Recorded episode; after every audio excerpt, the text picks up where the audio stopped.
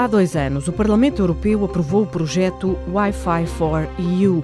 São 120 milhões de euros para distribuir pelas cidades e vilas europeias que queiram dar internet à borla aos cidadãos em espaços públicos como bibliotecas, hospitais ou mesmo parques verdes. Até ao próximo ano ainda há dinheiro para distribuir por mais de 6 mil cidades europeias.